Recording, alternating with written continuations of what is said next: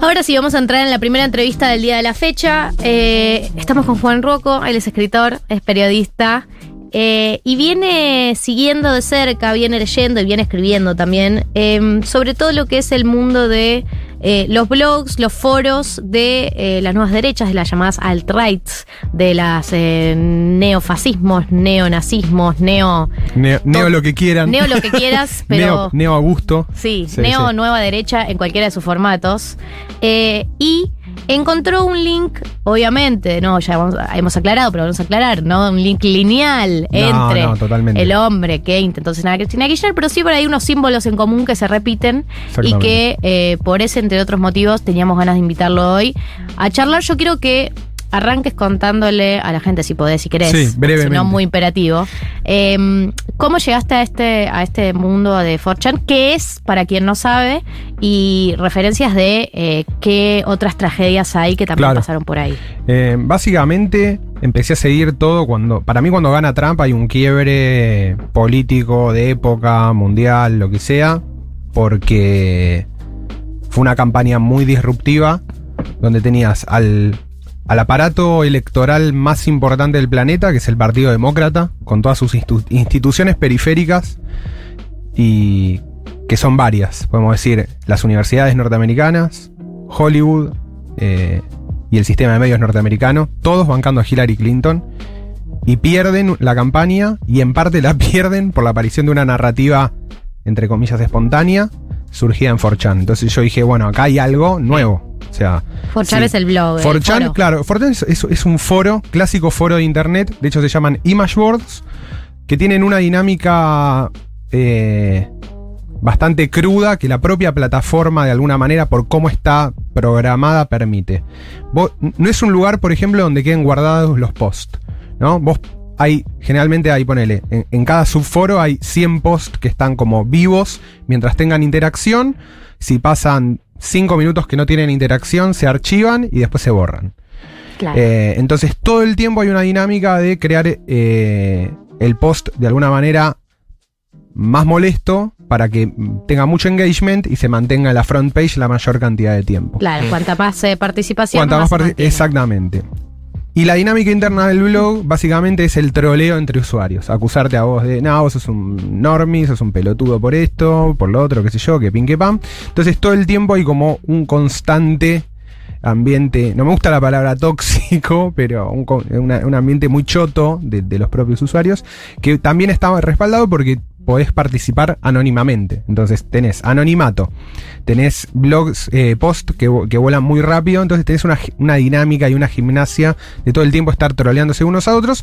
Y también por eso es uno de los lugares donde más memes, tipo lo- los memes que usamos la mayoría de Virgin versus Chad, Based versus Cringe y todo viene de, de- en gran parte de lo que es 4chan y después hacia arriba la cadena de, de transmisión que Reddit, que es un poco, digamos, más Sí. eh, tiene, está más moderado, tiene, es más masivo. eh, eh, para los de 4chan, los de Reddit son normies. Para los de Reddit, los de Twitter somos normies. Para los de Twitter, los de Instagram son normies. Claro, y, siempre lo- hay y los de Instagram no saben qué es normie. ese es como el ese, ese es Es un poco la-. Siempre hay alguien Claro. que es eh, más pete que vos. es siempre, sería. siempre, uno siempre es el pete del otro, eh, eso es así en, en internet y en la vida. Eh, y a partir de ahí, bueno, me empiezo a sumergir y me empiezo a intentar a leer, entender qué estaba pasando ahí, porque bueno, hay toda una dinámica, hay un lenguaje que la única manera de aprender es exponiéndote, porque todo el tiempo cambia, no es que podés ir a leer, bueno, a ver la historia de cómo surgió este meme, no, el meme apareció, se usó dos años y después no se usó más y solamente lo, de alguna manera estás, eh, entendés esa gramática si estás expuesto. O sea, podés aprender ese lenguaje hablando ese lenguaje. Eh, y a partir de ahí empecé a encontrar una serie de cosas que, que- que- fueron eh, muy fuertes para mí. eh, porque, claro, empiezo a conectar todo esto con lo que pasa en 2011 en Noruega, que es el primer ataque fuerte, o sea, es el primer atentado terrorista con una base ideológica neonazi, ¿no? Que es el... pat- em, no me sale el nombre ahora. Bueno, el ataque en El ataque de Utoya. Sí, sí, sí. No me está saliendo. eh, Se me fue el nombre de Breivik. Anders Breivik. Anders Breivik mata 77 dirigentes jóvenes del partido, creo que socialdemócrata noruego, que era el partido de gobierno, Mm. con el objetivo, él, de que la dirigencia política noruega no, no renueve sus cuadros. Tremendo. Los mata, y digamos, acusándolos de ser, porque él es noruego, eh, de ser los responsables de una política denominada genocidio blanco, que es reemplazar las poblaciones étnicas puras y nativas europeas, o sea, los blancos rubios altos de 1,85m nacidos en Noruega, por inmigrantes árabes, africanos y asiáticos. Que básicamente no cerrar las fronteras. Exact- O es- sea- exactamente, totalmente. Tener una política de fronteras abiertas eh, para, para, para- para estas visiones eh, etnonacion- Yo le digo etnonacionalismos porque unen a nivel metafísico la idea de nación con la idea de concepto biológico, ¿no? Sí, que es algo que igual lo vimos en. La Segunda Guerra Mundial, los nazis. tal cual, ese, está- literalmente- ese es, el, es el núcleo, por eso hay que llamarlos de, como son, digamos. Es el núcleo de, de la ideología racial nacional socialista. Eh, a partir de esto, el tipo sube, o sea, hace el ataque Mm. y el ataque lo utiliza como, un, instrumento político. Utiliza el terrorismo para difundir una idea. Y su idea la tiene concentrada en un manifiesto que se llama 2083, una declaración de independencia europea, donde el chabón junta, digamos, toda su teoría conspirativa, que, que, es loco porque no es una teoría conspirativa. Es cierto que Noruega tiene una política de fronteras abiertas, pero creer ahí que es una cuestión de justamente de destruir a la raza blanca y, reem- y reemplazar culturalmente, ahí es donde entra el, el- el factor conspirativo. Eh, Y esta declaración de principios. la, la- la declaración de. O sea, va. El, el manifiesto básicamente es una. Una conjunción de varias teorías conspirativas y el llamado a que un montón de gente más ha- haga lo que hizo él. ¿Entendés? Como decir, tenga intervención. tenga intervención en la vida real de forma violenta, provocando violencia con el objetivo de polarizar a la opinión pública. Eh, durante 7, 8 años no pasó nada y en 2018 en Nueva Zelanda, eh, Brenton Tarrant repite esta modalidad. El mismo modus El operandi. mismo modus operandi. Ataca, una, ataca a dos mezquitas, mata a 55 personas, publica un manifiesto y en la tapa del manifiesto está el sol negro, que es el símbolo que tenía el pibe este tatuado en el codo. Sí, el Eh, chico que intentó El asesinar. chico que, Montiel, que, se Montiel, intentó de asesinar a Cristina Kirchner. Ya me olvidé también el. Fernando Andrés Montiel Zabaga. Sabag, lo, lo escribí tanto el, el, Sí, sí, ya lo el vimos viernes a la veces noche, que- claro, Montiel Sabag, que se me borró el jueves a la noche. Em, después de lo de Nueva Zelanda, hay, se empiezan a dar varios hechos que pueden o no eh, inscribirse en esta lógica, en Estados Unidos, tiroteos masivos, etcétera, etcétera. Y en el último año hubo dos de nuevo, claramente que también atentado, manifiesto, simbología con el sol negro, etcétera, etcétera. Em, así que cuando yo veo el, digamos, el sol negro, digo, bueno, tengo que hablar, a, a partir de que lo veo tatuado en el atacante a Cristina, lo uso un poco de alguna manera como excusa para hablar del tema.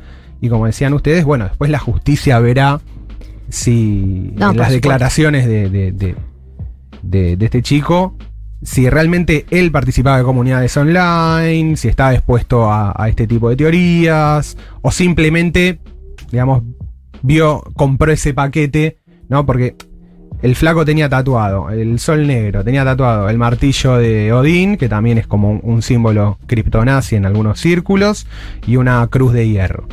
Eh, o sea que el paquete del neonazismo lo compró entero. Mm. También es cierto que el neonazismo circula en, en- en otros lugares más tradicionales, como pueden ser, qué sé yo, circuitos de librerías eh, medio que tienen cosas esotéricas. En su momento había el conocido puesto del nazi Sí. de Parque Rivadavia. Eh, digamos que tranquilamente pudo haber otras fuentes en las que haya brevado, pero da la casualidad que eh, de alguna manera por el tipo de personalidad que vemos que tenía, eh, por la edad que tenía, digo, es un- tiene la, mi, mi misma edad, 35 años, eh, sus intereses en Facebook, seguía a Milei, digo, tiene, tiene como varios casilleros que decís tranquilamente, o por lo menos yo, esto es una conjetura, creo que estuvo expuesto a este tipo de, Claro. de discurso con muchísima probabilidad. Eh, estamos hablando con Juan Rocco, periodista, eh, escritor, un poco sobre eh, esta serie de ideas eh, nuevas que algunas están reflejadas en el tatuaje que tenía Fernando Andrés Sábado Montiel y muchas otras en foros como 4chan.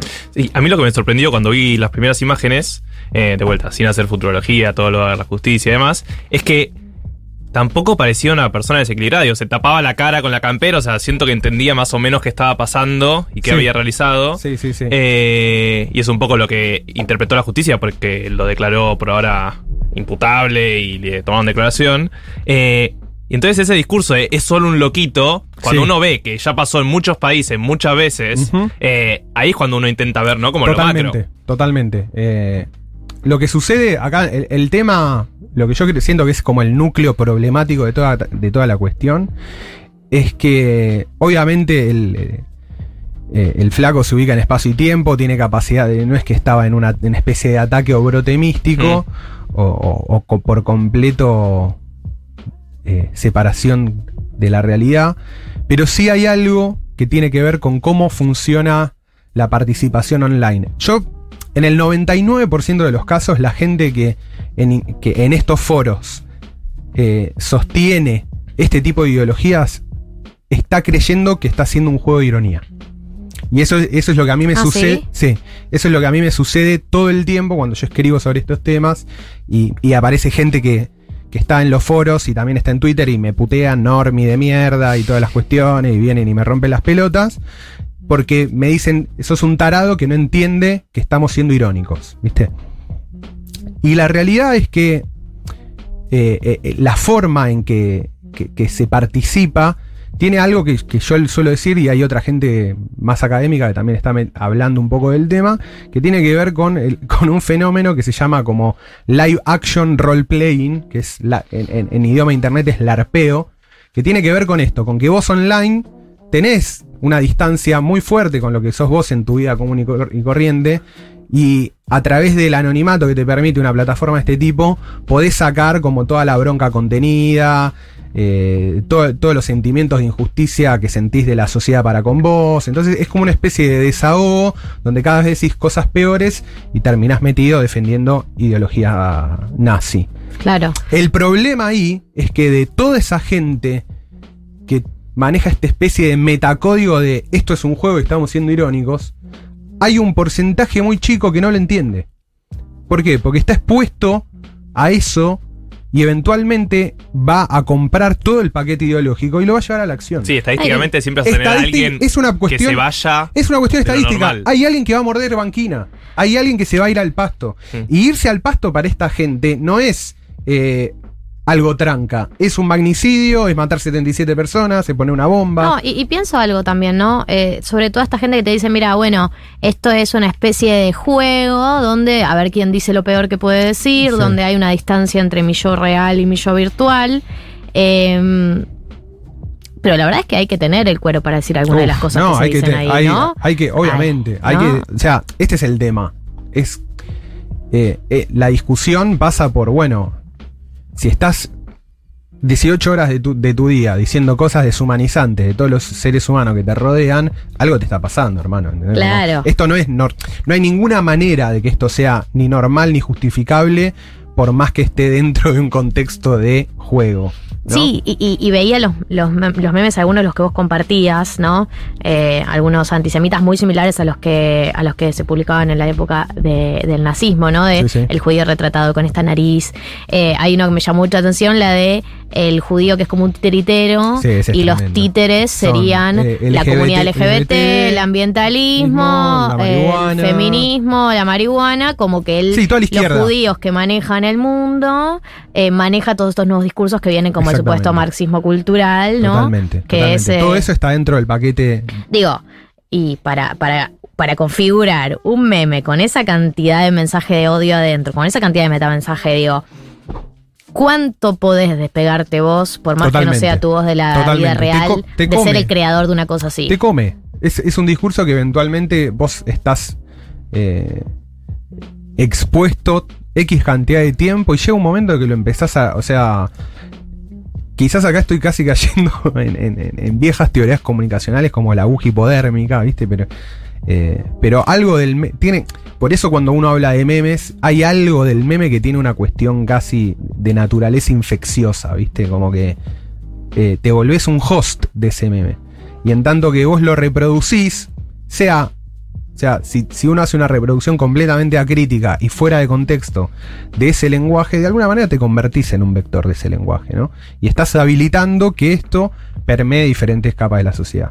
Em, lo loco es que este, eh, este lenguaje eh, está completamente. O sea, hace unos años me parecía mucho más. Yo, incluso leyéndolo y demás, decía esto va a tardar en llegar a Argentina, pero Mm. eventualmente va a llegar.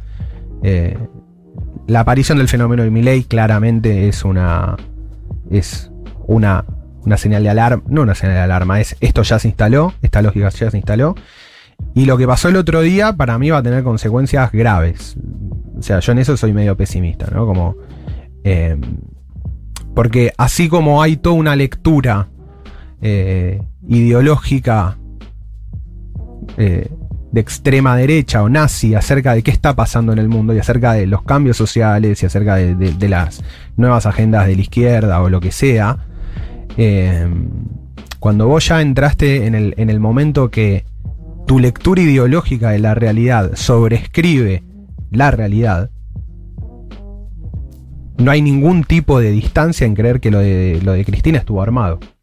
Sí, No. sí, sí. Y, y- y es eso lo que va a polarizar la sociedad. Por eso yo, yo leía la nota de Seman, leí la nota un poco de la de Seman, y es cierto, no hay una. O sea, es cierto que, que no hay dos bandos iguales. No se puede hablar de polarización simétrica, pero va a haber una polarización asimétrica. ¿Que ¿Qué tiene que ver? O sea, ¿cuál va a ser el núcleo del disturbio? Bueno, hay gente que va a creer que el atentado es una ficción y a vos no hay manera de que vos participes de ese discurso. Entonces, eso va a generar un polo de sentido. Y todos los que estemos afuera y creamos que eso es un delirio, vamos a estar afuera de ese polo de sentido. Entonces, sí, automáticamente, de la discusión. y aut- aut- automáticamente nos polarizó a nosotros. No porque queramos, no porque nosotros la buscamos, sino porque nos que- quedamos afuera. Trazaron una línea, y van a- o, o va a trazar una línea, y va a generar un ellos y un nosotros, pero por la radicalidad de lo que están diciendo. Sí, por supuesto, Sí, por supuesto. pensaba- Porque es, imposible ya es arrastrarse a un tipo de discusión que uno no quiere formar parte también. Totalmente, y es lo que retomo un poco lo que ustedes decían, justo que venían hablando en el bloque, en el bloque anterior, que yo los venía escuchando, que es la disyuntiva de los influencers, ¿no? Mm. Como entienden, todos entendieron que esto va a polarizar de tal manera que les va a afectar el negocio. Entonces, bueno, mejor no me. no hablo de esto, cuido a mi público, de sencillo hasta que aclare, ¿no? Tomo la, la frase del general Perón, eh, para no poner en riesgo a mi público, para no, para no ser yo un agente de polarización. Porque lo que creen, imagínate, o sea, lo que creen algunos es que si dicen que real, si sostienen lo más básico que es, vi un chabón que le disparó en la cabeza a Cristina y fue de verdad, está filmado, Mm, sí, sí, sí. fue de no, verdad. puede- o no sea, puede estar más filmado no, de, pues, de lo que eh, está. una vez, eh, si, si, si no, ni siquiera puedes decir esto pasó. eh, bueno, básicamente es porque crees de alguna manera o, o sos partícipe de que hay un cierto montaje ahí. Sí, sí, hay valores intrínsecos que, no podemos compartir. Exactamente. Me quedaba pensando con esto que decías vos de, de la polarización, tal vez.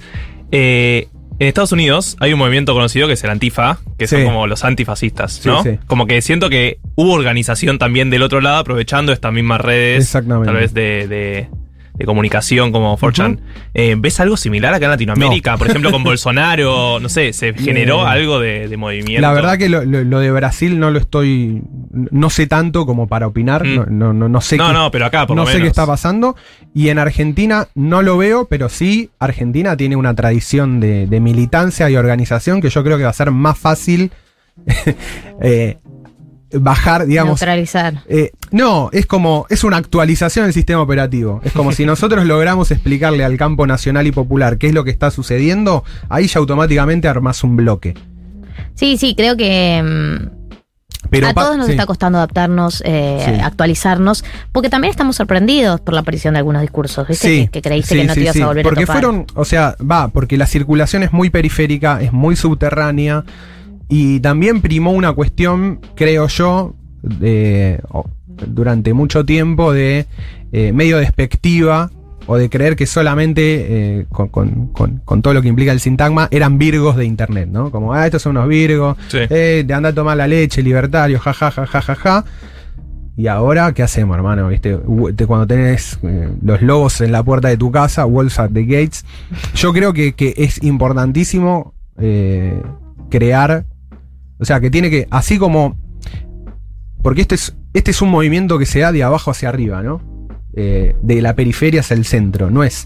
Yo no coincido. Si bien se puede hablar de. de de bueno, de, todo el- el ambiente que se viene construyendo, desde los medios, la oposición y demás, yo creo que esto es incluso un poco más grave porque es justamente algo descentralizado y entre comillas espontáneo, ¿no? Como que es un discurso que va sucediendo por fuera de los márgenes, o sea, por fuera de los radares de los sistemas políticos de todo el mundo.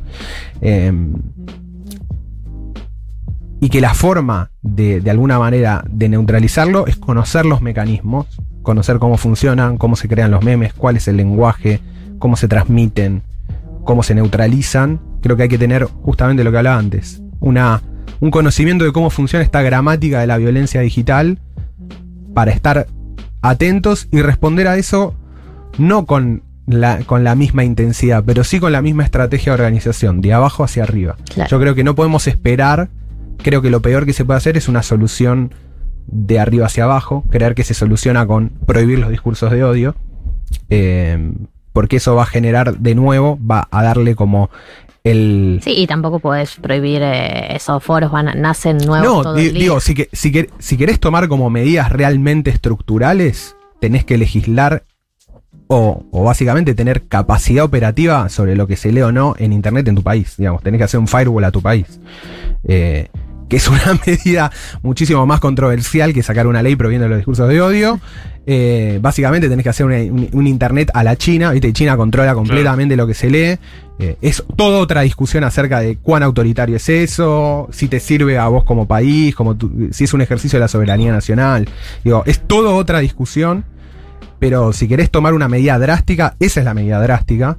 O sea, cortar de raíz la interacción con estos grupos y con esta ideología a través de Internet. Y si no, la otra que te queda es generar anticuerpos en la población y en particular en el, digamos, en el, en el grupo de, en el- eh, digamos, en el grupo objetivo que se mueve en este ambiente, que tanto en Estados Unidos como acá hay dos palabras que son claves para entender el fenómeno. Una en, en Estados Unidos son los NEET, eh, que, que es como sin empleo y sin trabajo. Y acá los chicos que, que, participan de foros que comparten esta ideología o donde circula, eh, circula mucho menos que en Estados Unidos, es verdad. El componente racial está, e- e- es completamente distinto. Eh, se, se ven a sí mismos como ninis, no estudio ni trabajo. Entonces, el niní. de el acá. Pero y automático, y, se- y se lo definen como, como una etiqueta casi de orgullo. Hmm.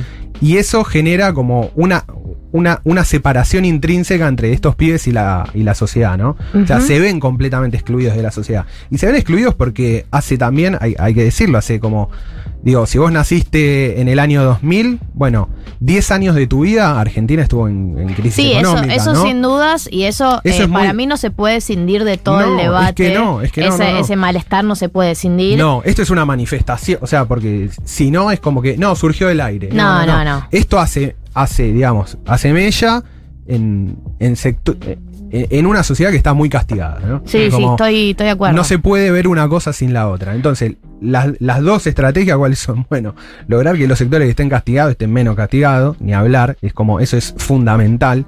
Y segundo, entender cómo, cómo funcionan esta, de nuevo, yo le digo gramática porque es la forma más sencilla, gramática, lenguaje, cómo funciona para poder generar anticuerpos desde la militancia y la organización eh, de base y no desde el gobierno. Estamos hablando con Juan Ruoco. A ver, vamos a nombrar. ¿Dónde te podemos encontrar en redes? En redes me eh, tengo bastante unificado todo. Ustedes ponen arroba real Juan Ruoco en cualquier red social y si estoy me encuentran. Juan Ruoco con doble C, le decimos doble a la gente. Sí, arroba real Juan Ruoco. Eh, Eh, ahí pueden encontrar eh, el artículo del, del que te estábamos Sí, hablando, que el- escribió Juan. El artículo está en mi blog, que es un blog de Substack, que es una plataforma. Ponen realjuanruoco.substack.com y ahí pueden leer el artículo y todos los artículos. Se pueden suscribir también al newsletter que tengo. Pueden comprarme los libros. Bueno, Todo, todo. todo. Si les gustó, por supuesto, eh, pueden profundizar sobre esto. Y también nos pedían eh, la nota de Ernesto Semán, que nombramos. Sí. Eh, está en El País, se le hizo Eliezer. Budasov.